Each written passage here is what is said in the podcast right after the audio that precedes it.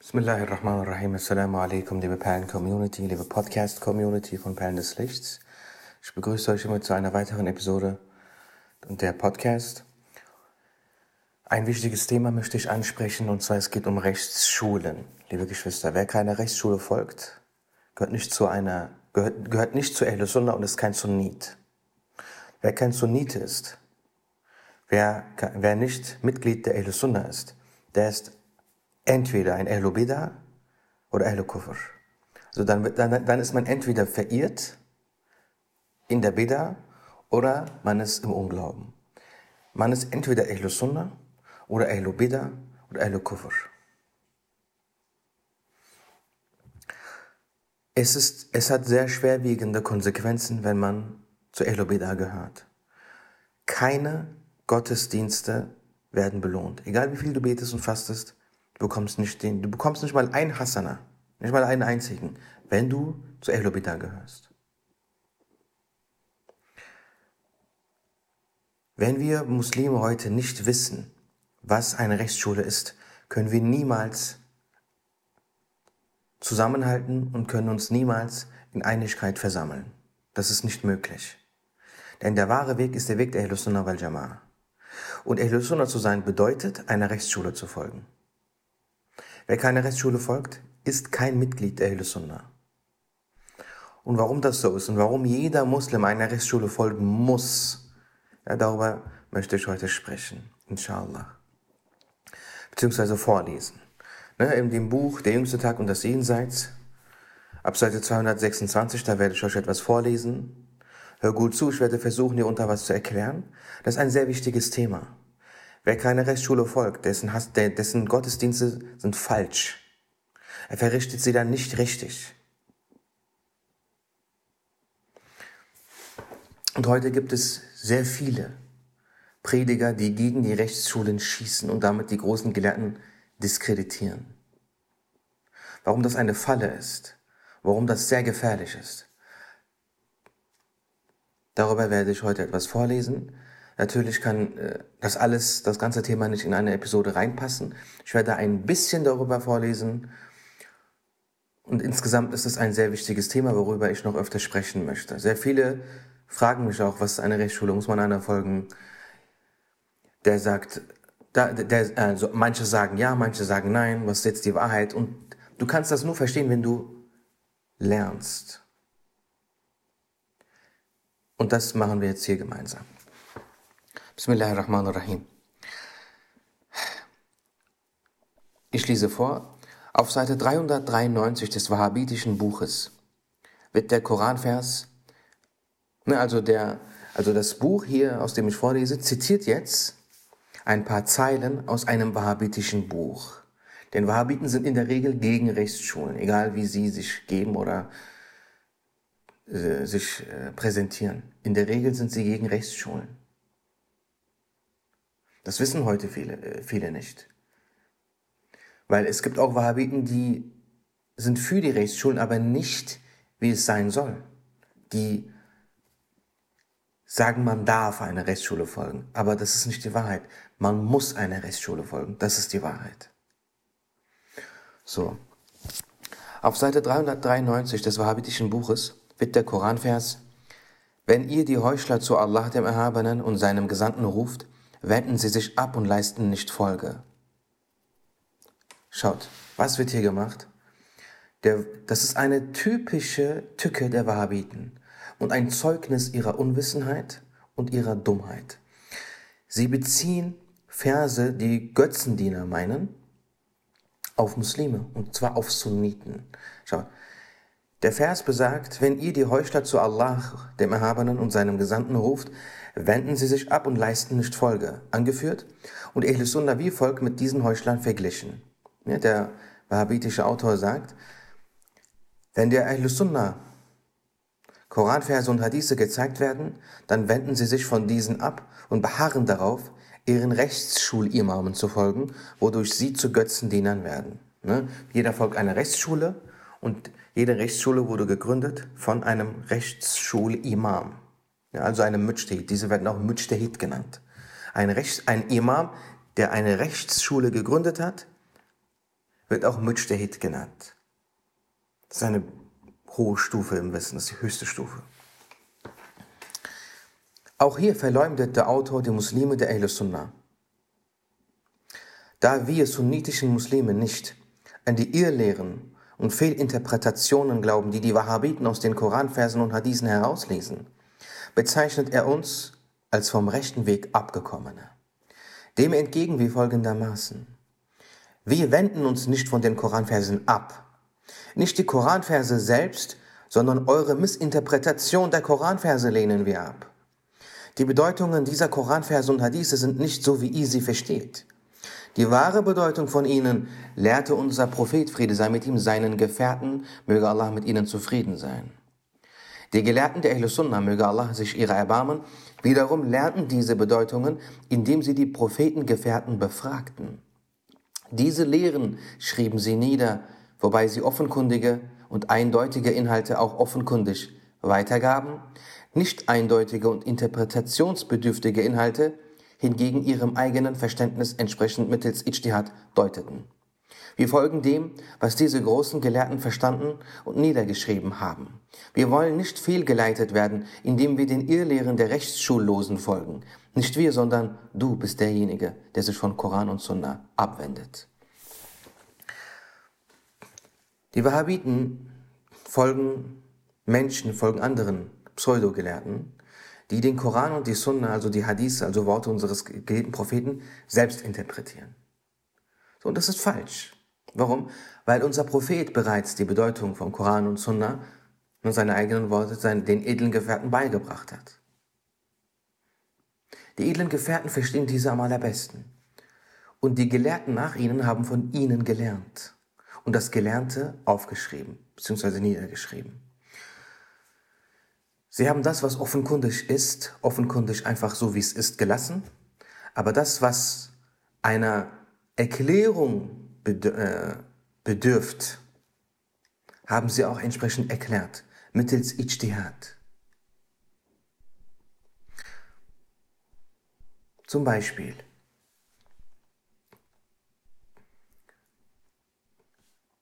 Imam Ali, karamallahu wajhah, war seinerzeit der Führer der Gläubigen. Und ein Führer der Gläubigen ist auch gleichzeitig Richter. Gibt es einen Konflikt, geht man zu ihm, das ist dann auch ein Gericht. Es gab einen Ankläger, es gab so einen Konflikt, Menschen kamen zu ihm. Es gab einen Ankläger, der hat jemanden verklagt und er brachte einen Zeugen vor. Der Zeuge war sein Arbeitnehmer. Ja, vielleicht hatte dieser Mann einen Laden oder vielleicht war er Geschäftsmann. Er hatte einen Arbeitnehmer, jemanden, der für ihn arbeitet. Er sagte, das ist mein Zeuge. Imam Ali Karamallahu sagte, nein, dein Arbeitnehmer kann kein Zeuge sein. Das ist nicht gültig. Die Zeugenaussage eines Arbeitnehmers für den Chef ist nicht erlaubt im Islam. Ist nicht gültig. Er ist kein Zeuge. Wo steht das im Koran, liebe Geschwister? Ich kann es euch sagen, nirgendwo. Okay, welcher Hadith besagt das, dass das so ist? Es gibt so einen Hadith nicht. Jedenfalls nicht offensichtlich. Natürlich gibt es alles im Koran und Sunnah. Aber du wirst keinen Vers und keinen Hadith finden, der das offenkundig ablehnt, wo es heißt, ne, wer für jemanden arbeitet, kann für ihn keine Zeugenaussage machen. Das, das steht so nicht drin. Er hat jetzt Imam Ali die Religion verändert? Dass er der Gelehrteste dieser Umma ist, sagt, ist ein Hadith. Unser Prophet sagte, ich bin die Stadt des Wissens, Ali ist ihr Tor. So. Und wieso hat Imam Ali karamallahu so das gesagt? Ohne Basis von Koran und Sunnah. Es ist die Basis von Koran und Sunnah. Es hat natürlich eine Basis. Denn unser Prophet, Friede sei mit ihm, zu seiner Zeit war Folgendes geschehen. Wieder gab es einen Konflikt und es gab einen Ankläger, der, der jemanden verklagte. Er brachte seinen Sohn als Zeugen. Er sagte, mein Sohn ist mein Zeuge. Rasulullah sagte, nein, dein Sohn kann kein Zeuge sein. Die Zeugenaussage deines Sohnes, des Sohnes für den Vater, ist nicht akzeptabel im Islam. Denn er hat Angst vor dir. Er wird lügen. Oder die Wahrscheinlichkeit oder die Möglichkeit, dass er lügt, ist viel zu hoch. Aus Angst vor dir könnte er lügen. Seine Zeugenaussage ist nicht, ist nicht akzeptabel. Und aufgrund der Basis dieses Hadithes hat Imam Ali dieses Urteil abgeleitet. Also das ist Ijtihad. Ijtihad heißt Urteilsfindung. Ja. Urteilsfindung. Ijtihad ist also eine Methode. Es gibt verschiedene Methoden. Das war jetzt ein sehr ein vereinfachtes Beispiel. Aber es ist, es gibt verschiedene Methoden. Alle, äh, die vier Imame der vier Rechtsschulen haben je ihre eigene Methode entwickelt. Und alle sind legitim. Und es gibt im Koran und in der Sunna sehr viele, es gibt Verse und Hadithe, die diese Methode sogar befehlen. Aber dazu kommen wir ein anderes Mal, inshallah. Es gibt auch viele Beispiele. Die Sahaba haben das gemacht. Deswegen, die sagen, Rechtsschulen kamen später hervor. Wo waren die Rechtsschule der Gefährten? Ja, was, war, was ist das? Was hat Imam Ali dort gemacht? Das ist ein Ijtihad. Das gab, das gab es schon immer. Also die Behauptung, Rechtsschulen kamen später hervor, ist einer der größten Lügen unserer Zeit. Die wollen damit sagen, Rechtsschulen wären bitter. Keiner Rechtsschule zu folgen, das ist bitter. Imam Alis Urteil hier ist seine eigene Rechtsschule. Vielleicht hätte Hazrat Omar, genau, Hazrat Omar oder Sayyidina Abu Bakr ein anderes Urteil gefällt. Das kann sein. Die dürfen das, weil sie die entsprechende Stufe haben. Sie sind dazu befugt. Und dazu gibt es auch viele Hadithe. Allein der Muaz Hadith ist weltbekannt. Aber dazu kommen wir noch. Und dann auf der anderen Seite, wenn guck mal, die Wahhabiten, sobald sie mundtot sind, wechseln sie sofort die Schienen und fahren auf, der, fahren auf anderen Gleisen weiter. Einfach wie es ihnen passt. Ne? Gibt man ihnen auf dieser Seite einen Korb, machen sie so weiter, indem sie dann, ne, sie stellen die Weichen um, dann sagen sie, hm, ja, siehst du, die dürfen, äh, guck, Imam Ali hat direkt selbst den Hadith verstanden dass das ein Beweis, dass es keine Rechtsschulen geben darf. Warum? Weil das kann ja, anscheinend müssen wir das alle machen. Alle sollen aus Hadith lernen. Warum? Imam Ali hat ein Hadith genommen. Und diese behaupten jetzt auf dieser Basis, guck, das muss jeder so machen. Den Gefährten zu folgen bedeutet, so zu sein wie sie, indem man das macht, was Imam Ali auch gemacht hat. Also Hadithe selbst verstehen. Seht ihr die Falle? Seht ihr, wie falsch das ist? Was für eine Tücke, was für eine heimtückische Lüge. Könntest du, mein lieber Bruder, meine liebe Schwester, jetzt irgend so einen Hadith nehmen und auf, des, auf, auf, auf der Basis dieses Hadithes, so wie Imam Malik in diesem Beispiel, ein Rechtsurteil fällen? Traust du dir das zu? Nein. Was würdest du machen? Du würdest einen Gelehrten fragen, wo du denkst, ich glaube, der hat Ahnung. Aber nicht jeder Gelehrte darf das. Es ist nicht so, dass man sagt, okay, alle, die irgendwie gelehrtisch aussehen oder irgendwie gelehrtig sind ne, oder irgendwie was studiert haben, dürfen jetzt ein Ijtihad durchführen. Nein, es gibt sehr, sehr, sehr schwierige, schwere Voraussetzungen, um diese Stufe zu erreichen. Aber allein das widerlegt die Lüge der Wahhabiten. Weil Imam Ali ein Urteil gefällt hat ein Urteil abgeleitet hat auf Basis von Sunna, heißt das ganz sicher nicht, dass jeder von uns das tun soll. Das ist den Islam zu von innen, das bedeutet, den Islam von innen zu entstellen. Und wer das nicht sieht, was kann ich dir noch zeigen? Das ist doch offensichtlich. Dann muss der, dann wird er aufgefordert, das, dann wird er von allen, auf, dann werden wir alle aufgefordert, das zu tun. Nimm Hadithe, leite sie ab, wie es dir passt. Aber deine und meine Meinung ist nichts wert. Wir sind keine Rechtsgelehrten. Ne? Also wer keiner Rechtsschule folgt, wird entweder Koran und Sunna nehmen und selbst irgendwas sich zusammen basteln und den Islam damit zu einem Spielzeug machen, oder er folgt einer Rechtsschule, er folgt Menschen, die den Ijtihad-Level erreicht haben und aufgrund der Basis, so wie Imam Ali, Rechtsurteile abgeleitet haben. Also was willst du? Was ist der rechte Weg? Das ist ganz offensichtlich. Ne? Und dann, dass irgendwelche YouTuber so äh, hohle Parolen von sich geben wie ich folge Koran und Sunna. Klingt das cool? Ist das cool? Und die unschuldige Jugend, die keine Ahnung hat, denkt sich, ja, Koran und Sunna kann doch nicht falsch sein. Wenn du Koran und Sunna folgen willst, musst du einer Rechtsschule folgen. Denn die Rechtsgelehrten verstehen Koran und Sunna. Sie verstehen Koran und Sunna. Indem du ihnen folgst, folgst du Koran und Sunna. Wenn du selbst die Rechtsgelehrten überspringend Koran und Sunna folgst, folgst du ja dem, was du selbst verstehst. Also du folgst dir selbst, nicht Koran und Sunna. Das wird hier damit gemeint. Die wahre Bedeutung von ihnen lehrte unser Prophet den Gefährten und die Gelehrten lehrten es von den Gefährten. Wir folgen dem, was diese großen Gelehrten verstanden und niedergeschrieben haben. Wir wollen nicht fehlgeleitet werden, indem wir den Irrlehren der Rechtsschullosen folgen. Nicht wir, sondern du bist derjenige, der sich von Koran und Sunna abwendet. Das ist offensichtlich.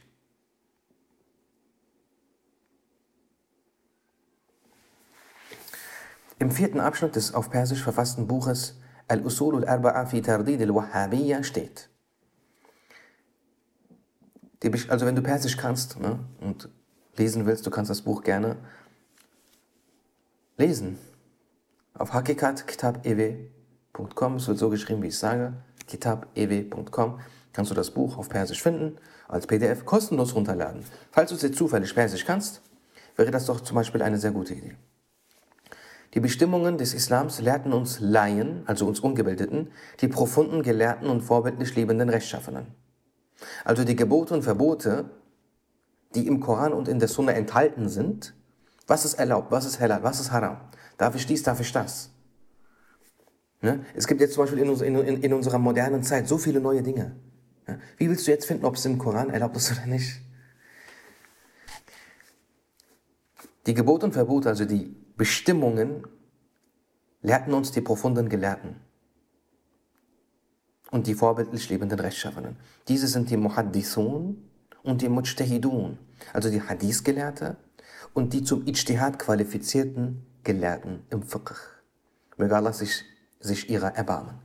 Die Hadith-Gelehrten untersuchten die Hadithe und sortierten die authentischen unter ihnen aus. Die Mujtahids wiederum leiteten aus Koranversen und Hadithen normative Bestimmungen, also Ahkam, ab. Ne, Ahkam, Plural von Hukum, Gebot, Verbot, Halal, Haram, Sunnah, Mustahab und so weiter. Wir verrichten alle unsere gottesdienstlichen Handlungen und sonstigen Taten im Einklang mit diesen Bestimmungen. Da wir sehr weit entfernt sind von der Zeit des Gesandten Allahs, Friede sei mit ihm, und nicht verstehen können, welche text textuellen Hinweisquellen, also Koranverse und Hadithe, aufhebend Nasikh oder aufgehoben, Mansuch, welche eindeutig Muhkam oder mehrdeutig Mu'awwal sind und dass jene, die widersprüchlich scheinen, in Wirklichkeit miteinander vereinbar sind, ist es für uns erforderlich, einen Mujtahid zu befolgen. Es ist so logisch. Schaut, die Gelehrten, guck mal, das ist ein Auszug aus dem Buch Al-Usul al-Arba'a fi Tardid al-Wahhabiyya. Das ist nur ein Buch, in dem so logische Argumente geschildert wurden, um die Wahhabiten und alle anderen Menschen, die Rechtsschulen ablehnen, um ihnen Antworten zu liefern. Das ist nur ein Buch, es gibt noch aber tausende andere. Die Gelehrten haben geschrieben und geschrieben, weil sie gesehen haben, welch große Gefahr der Wahhabismus ist. Aber da diese Bücher nur in den Regalen stehen und keiner, vor allem heute in der TikTok-Jugend, keiner diese kennt, bleibt das Feld diesen Wahhabiten. Aber das wird sich jetzt ändern. Und deswegen habe ich diese Podcast gemacht. Deswegen gibt es Perlen des Lichts. Ich überlasse der Ahlubida nicht das Feld. Das tue ich nicht. Und ich tue selbst ja gar nichts. Ich leite ja nur weiter, was die Gelehrten geschrieben haben, wie ihr hier seht. Sie, habt ihr irgendeinen wahhabitischen Prediger gesehen, der irgendwas vorgelesen hat? Nein, die haben nie Bücher vor sich. Weil sie wie Papageie einfach das nachlabern, was ihre Prediger, die den Koran und die Sunna selbst interpretieren, sagen. Aber ich lese hier aus Büchern von wahren Gelehrten. Also, Bismillah ar-Rahman ar-Rahim. Was hat der Gelehrte hier gesagt? Wir wissen nicht, welcher Vers aufhebend und aufgehoben ist. Ja, es gibt Verse, die, werden, die wurden später aufgehoben. Sie sind immer noch Koranverse. Aber ihr ihre Gültigkeit, also ihr Hukum ist aufgehoben. Das heißt, früher durfte man eine Frau, die Unzucht, also Sena begangen hat, nicht mehr heiraten. Mit ihr durfte man nie wieder heiraten. Das war das vorbei. Aber das wurde später aufgehoben. Es gibt den Vers, der besagt, heiratet so eine Frau nicht. Dann gibt es wieder Verse, die das wiederum wieder erlauben. Und das ist noch ein ganz einfaches Beispiel. Die Beispiele sind immer sehr einfach, aber es ist, es gibt viel kompliziertere Fälle. Und die Basis dieser Ableitung, also des Ijtihads, ein Urteil abzuleiten, äh, der Hintergrund ist sehr tief und kompliziert. Ein Beispiel für die, die ihn kennen. Imam Suyuti, rahimahullah, sagte eines Tages zu den Gelehrten, ich habe die Stufe des Ijtihad erreicht. Also ich kann jetzt auch Mujtahid genannt werden. Die Gelehrten haben ihn zur Prüfung ein, ihm ein, zur Prüfung eine Frage gestellt. Und das war von der Kategorie her eine der aller, aller einfachsten Stufen im Ijtihad. Er sagte, er kann diese Frage nicht beantworten. Dann sagten sie, dann bist du kein Mujtahid. Jetzt stell dir vor, ein Gelehrter, so ein Gigant, ein Gipfel des Wissens wie Imam Suyuti. Die, die ihn kennen, wissen ganz genau, was ich meine. Er ist so ein großer Gelehrter. Nicht mal er war ein Mujtahid. Aber Imam Ghazali war ein. Er war ein Mujtahid innerhalb der schafitischen Rechtsschule. Ja? So ein großer Gelehrter ist Imam Ghazali, rahimahullah. Aber Imam Suyuti, rahimahullah, ist auch ein sehr großer Gelehrter. Aber das ist eben der große Unterschied zwischen einem Mujtahid-Gelehrten, was für ein, was für ein Endlevel das ist, und zwischen denen, die keine sind.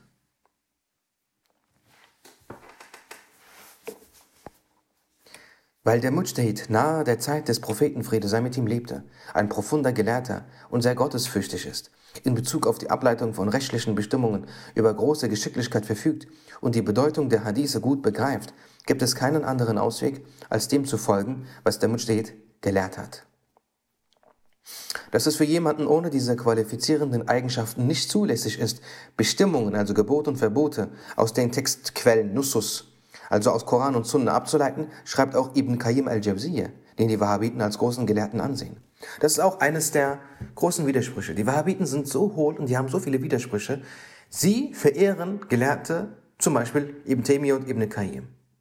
Ibn Qayyim selbst schreibt in seinem Buch, ne, dass nur qualifizierte Gelehrte die Befugnis haben, aus Hadithen Ableitungen zu machen, also Gebote und Verbote zu extrahieren.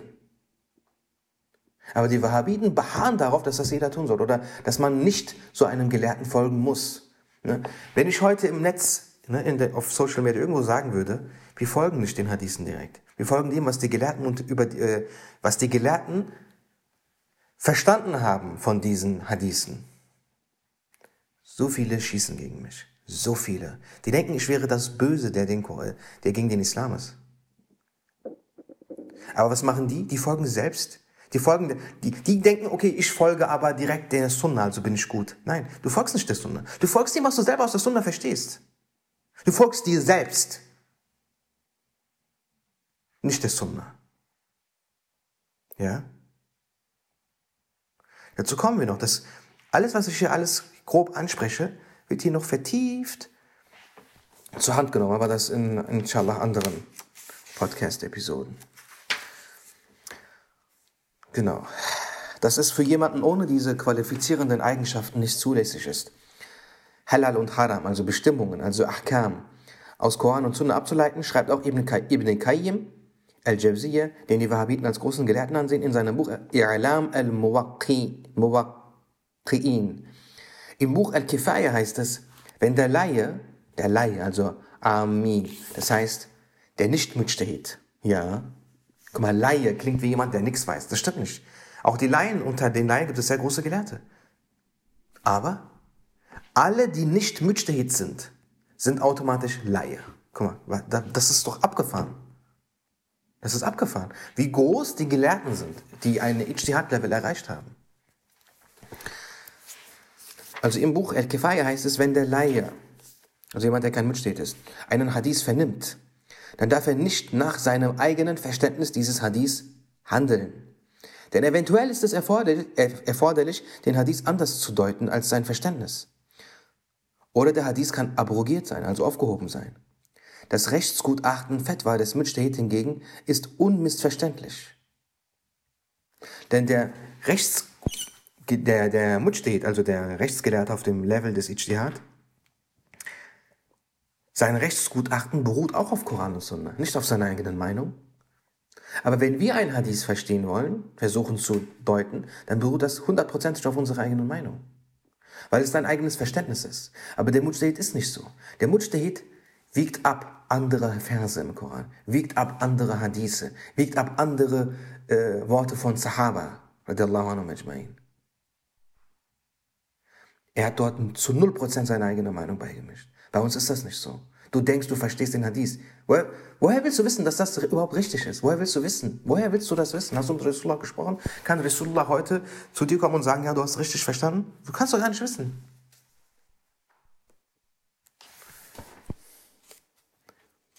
Auch im Buch At-Takrir, dem Kommentarwerk zum At-Tahrir, wird dies so wiedergegeben. Dort steht nämlich, nachdem es heißt, dass der Hadith abrogiert sein kann, also aufgehoben sein kann, der Laie, also der nicht mitsteht, muss den Aussagen der Fiqh-Gelehrten folgen. Sayyid al-Samhudi, rahimahullah, schreibt in seinem Buch Al-Iqtul Farid, der große hanifitische Gelehrte Ibn al-Humam überliefert von Abu Bakr al-Razi die Aussage, die profunden Gelehrten haben übereinstimmend mitgeteilt, dass es den Laien, dem einfachen Volk, untersagt ist, den edlen Gefährten zu folgen und dass sie stattdessen den leicht verständlichen, in Abschnitte unterteilten und näher erklärten Ausführungen der späteren Gelehrten folgen müssen.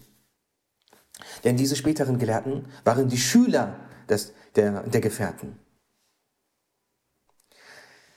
Der Schüler eines Sahabis versteht den Sahabi besser als du, der du heute nach tausend Jahren geboren wurdest. Und egal was du verstehst, egal was du, egal ob du Muttersprachler Arabisch kannst, das, das hat nichts zu bedeuten. Im Buch Musallam al-Subut von Muhibbullah al-Bihari al-Hindi, gestorben 1707, möge Allah sich seiner erbarmen, sowie in dessen Kommentarwerk mit dem Titel Hawati Rahamud heißt es, die profunden Gelehrten haben einstimmig mitgeteilt, dass es den Laien untersagt ist,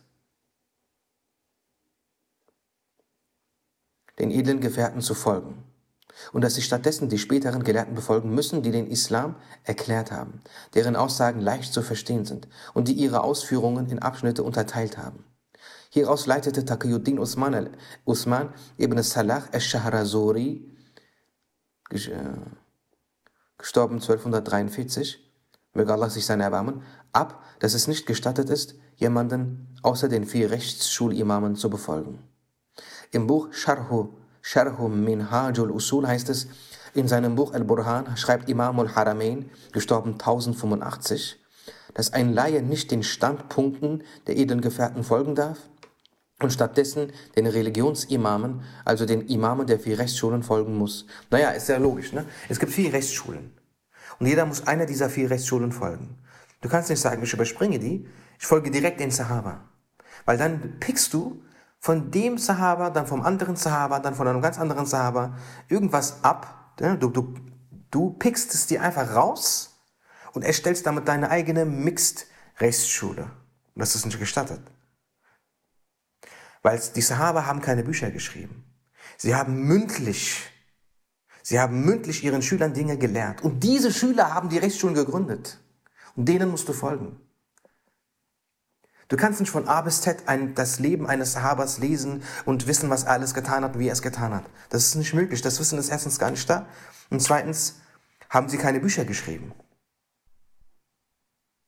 Es gibt hier und da viele, viele Aussagen und Beispiele und Textquellen. Aber das ist für uns, das ist für dich nicht mehr notwendig. Die Menschen, die zu der Zeit gelebt haben und von denen selbst gelernt haben und deren Schüler und deren Schüler haben das bereits direkt aus der richtigen Quelle, nämlich von den Sahabas selbst, gelernt und aufgeschrieben. Alles vereinfacht und verständlich und in Abschnitte unterteilt. Dem folgst du. Dann folgst du Koran und Sunna. Du kannst nicht sagen, ich überspringe einfach 1500 Jahre islamische, die Geschichte von islamischen Gelehrten. Ist doch völlig egal. Die waren doch komplett unnötig. Ich verstehe selbst Koran und Sunna. Ich folge Koran und Sunna, juhu. Nee, du folgst nur dir selbst. Und das ist die Tücke. Ne? Hohle Parolen wie, ich folge Koran und Sunna. Ist einfach gesagt, das war nicht wahr. Jeder Muslim muss das heute lernen. Jeder Muslim muss einer Rechtsschule folgen. Und halte dich fern von Predigern, die gegen die Rechtsschulen schießen. Halte dich fern. Ihre Worte, sagt Imam Rabbani, ist wie Sammul Qatil, tötendes Gift. Renn vor ihnen weg wie vor einem Löwen, sagt Imam Rabbani, rahimahullah.